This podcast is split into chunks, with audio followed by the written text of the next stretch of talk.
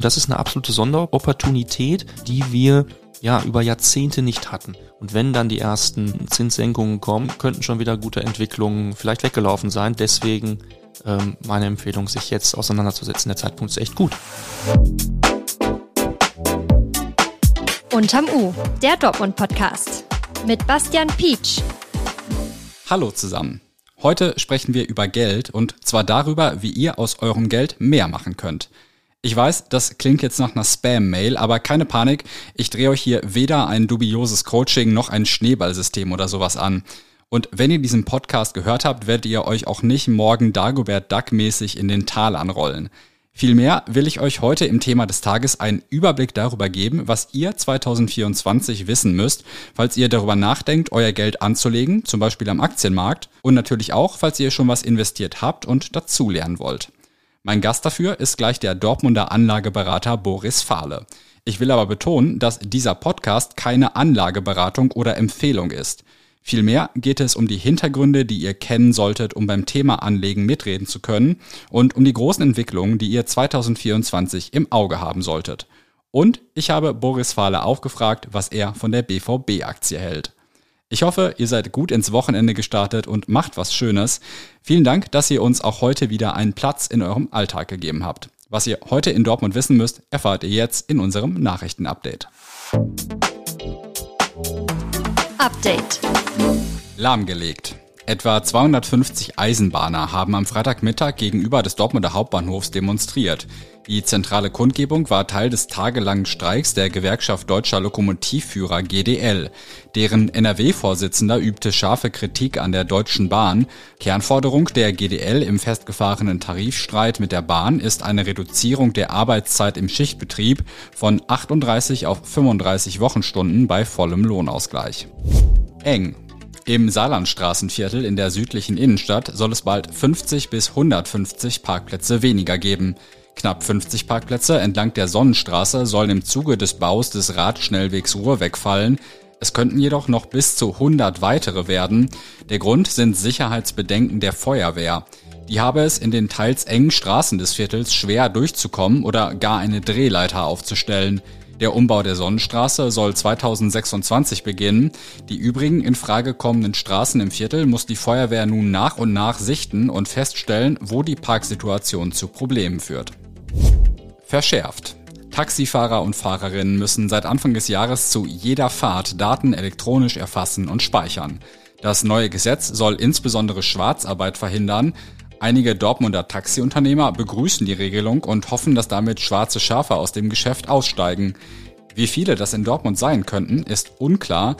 Eine Untersuchung in Frankfurt hat 2020 gezeigt, dass dort knapp 60 Prozent der Taxifahrer und Fahrerinnen ihre Einnahmen teilweise schwarz kassiert haben. Zu einem Engpass wird es laut Dortmunder Taxiunternehmern aber wohl nicht kommen. Das Thema des Tages. Seinen ersten Kontakt mit der Börse hatte Boris Fahle bei der Bundeswehr. Kurz vor dem Abi hatten sich seine Eltern getrennt. Er musste, wie er sagt, jeden Cent umdrehen, um über die Runden zu kommen. Im Wehrdienst hatte er dann einen Kameraden, der sich ständig mit der Börse beschäftigt hat. Für Boris Fahle wurde das zu einem Erweckungserlebnis. Mittlerweile ist der Dortmunder Vermögensverwalter mit einem eigenen Unternehmen an der Stadtkrone Ost. Und er ist heute mein Gast im Gespräch zum Thema des Tages. Hallo Herr Fahle. Hallo Herr Pietsch, guten Morgen. Wann haben Sie Ihre erste Aktie gekauft und welche war das? Meine ersten Aktien, die ich gekauft habe, kann ich Ihnen ganz genau sagen. Das waren in, war in der Ausbildung, die ich bei der Sparkasse Dortmund gemacht habe. Es waren zwei Aktien, ganz klassisch damals Mannesmann, mhm. ja, heute, heute Vodafone und die Daimler-Aktie. Jetzt ist Zeit natürlich beim Investieren King. Je früher, desto besser. Aber gibt es ein Alter, in dem es zu spät ist? Nein, prinzipiell äh, ist es nie zu spät, in Aktien zu investieren. Man sollte natürlich Schwankungen aushalten können und einen gewissen Anlagehorizont mitbringen. Es gibt eine Formel, die heißt 100 minus Lebensalter gleich maximale Aktienquote bezogen auf das Gesamtinvestment. Also Aktienquote meint, wie hoch ist der Anteil an Aktien an meinem Gesamtvermögen? Korrekt. Gibt es eine Summe, die man mindestens zur Verfügung haben sollte, um mit dem Investieren anzufangen? Fondssparpläne oder auch ETF-Sparpläne beispielsweise gehen ab 25 Euro monatlich oder auch quartalsweise ist natürlich die Frage auch der Sinnhaftigkeit. So ein bisschen Kapital sollte man schon angespart haben, vielleicht erarbeitet haben, um dann zu investieren.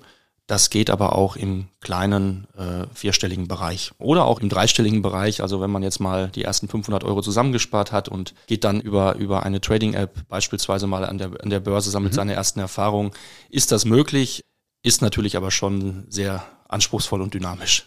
Dann lassen wir uns mal darüber sprechen, was Dortmunder und Dortmunderinnen wissen sollten, die 2024 mit dem Anlegen anfangen wollen oder weitermachen und dazulernen wollen. Wie ist denn aktuell die wirtschaftliche Lage so in der Draufsicht? Ja, in der Draufsicht ist die wirtschaftliche Lage sehr, sehr spannend. Wir kommen äh, ja, aus Krisenzeiten mit aktuell zwei Kriegen äh, in Europa, ähm, mit Pandemie, mit einer hohen Inflation, die bekämpft worden ist.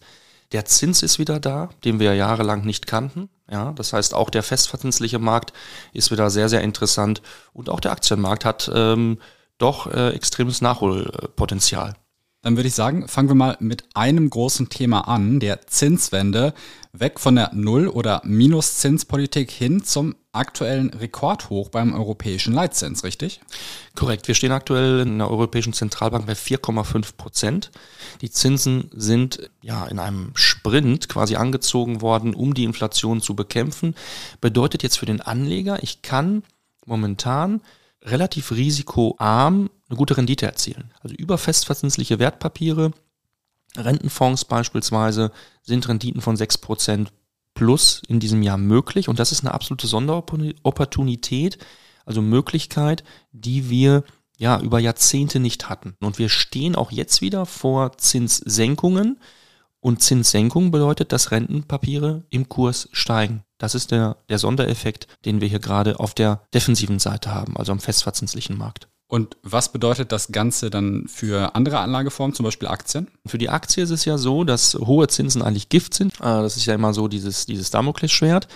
Aber was wir, die Börse nimmt ja auch viel vorweg und wir haben die Erwartung, dass die Leitzinsen gesenkt werden höchstwahrscheinlich in der zweiten Jahreshälfte in Europa und auch in den USA. Und ähm, ja, fallende Zinsen sind sehr, sehr positiv für Aktien, schaffen ein, ein, ein gutes Umfeld. Und es könnte auch sein, dass wir am Anfang einer Bullenmarktrallye stehen. Das heißt, Bullenmärkte stehen für steigende Aktienkurse und äh, Bullenmärkte laufen in der Regel siebenmal so lang wie Bärenmärkte. Die stehen wiederum für negative Aktienmärkte. Das klingt für mich jetzt beides so, als wäre 2024 ein gutes Jahr, um anzulegen. Definitiv. Also der, man muss dazu sagen, der Zeitpunkt ist immer gut. Im Rückspiegel ist es immer, hätte ich doch mal damals einfach tun und an den Entwicklungen teilhaben, breit gestreut. Nach vorne blickend werden sich die Märkte gut entwickeln und man muss einfach Schwankungen aushalten können. Nur wenn ist es die Empfehlung, sich jetzt rechtzeitig da äh, auseinanderzusetzen, weil die Börse nimmt immer auch gute sechs Monate vorweg. Und wenn dann die ersten Zinssenkungen kommen, könnten schon wieder gute Entwicklungen vielleicht weggelaufen sein. Deswegen ähm, meine Empfehlung, sich jetzt auseinanderzusetzen. Der Zeitpunkt ist echt gut. Das große Ding für den Vermögensaufbau bei Kleinanlegern sind schon seit ein paar Jahren ETFs. Man kann damit, vereinfacht gesagt, in sehr viele Aktien gleichzeitig investieren und so sein persönliches Risiko verringern. Ist das 2024 auch noch ein Tipp? Also ETF ist ja grundsätzlich mal der ganz komplette passive Markt. Sie investieren in der Regel in Indizes. Grundsätzlich für den Kleinanleger ist es erstmal ein sehr, sehr gutes Instrument, um breit gestreut mit wenig Kapital und wenig Kosten in den Kapitalmarkt zu investieren. Und von daher, wenn man einen langfristigen Anlagehorizont hat, ist ein Investment in einen beispielsweise breit gestreuten MSCI World ETF mit einem regelmäßigen Sparplan schon eine sehr, sehr gute Alternative. Einer der ganz großen Trends ist gerade künstliche Intelligenz. Zuletzt gab es da bei einigen Unternehmen, die auf dem Feld aktiv sind, einen ordentlichen Boom. Bildet sich da gerade so eine Art Blase? Ich glaube nicht, dass wir da eine Blasenbildung sehen, ähm, vergleichbar mit ähm, vor gut 20 Jahren mit der TMT-Blase. Äh, das war diese äh, große Technologiekrise. Daraus hat der Markt natürlich auch gelernt. Dinge wiederholen sich zwar an der Börse, aber das Thema künstliche Intelligenz ist ein so vielseitiges Thema, wo wir nicht mehr drum herum kommen. Und ich bin überzeugt, dass dieses Thema langfristig die Welt beeinflussen wird. Ähm, wir nicht mehr drum herum kommen. Aber wie es immer so ist, ähm, Übertreibungen werden auch mal rausgenommen aus dem Markt. Das heißt, unter starker Volatilität. Es kann also auch mal zu Rücksetzern kommen. Diese Rücksetzer sollte man dann nutzen, um nachzuinvestieren. Aber auch hier ist ein langfristiger Anlagehorizont ganz entscheidend. Gibt es noch andere Bereiche, die man 2024 im Auge haben sollte? Ja, definitiv. Also ähm, es gibt sehr, sehr ähm, viele und vielseitige Chancen, auch nach dem Motto der Diversifikation, wo ich ein großer Freund von bin. Alles rund ums Thema Wasser, alles rund ums Thema KI, wie Sie schon gesagt haben, aber auch Technologie, auch Biotechnologie, Pharma, also die Dinge, die eigentlich die Zukunft ähm, ja, entscheiden. Und ansonsten sind es die, die Small Cap Sektoren, wo wir also kleine Unternehmen, kleine Unternehmen, Nebenwerte, wo wir uns teilweise auf 15 Jahres äh, Tiefständen befinden und ein extremes Aufholpotenzial sehen. Und auch die klassische Old Economy, äh, also Substanzwerte, die eine hohe Dividende abwerfen und damit für den Anleger ähm, sehr, sehr guten Inflationsschutz auch bieten. Jetzt habe ich noch ein Thema, das mir persönlich unter den Nägeln brennt. Nachhaltigkeit.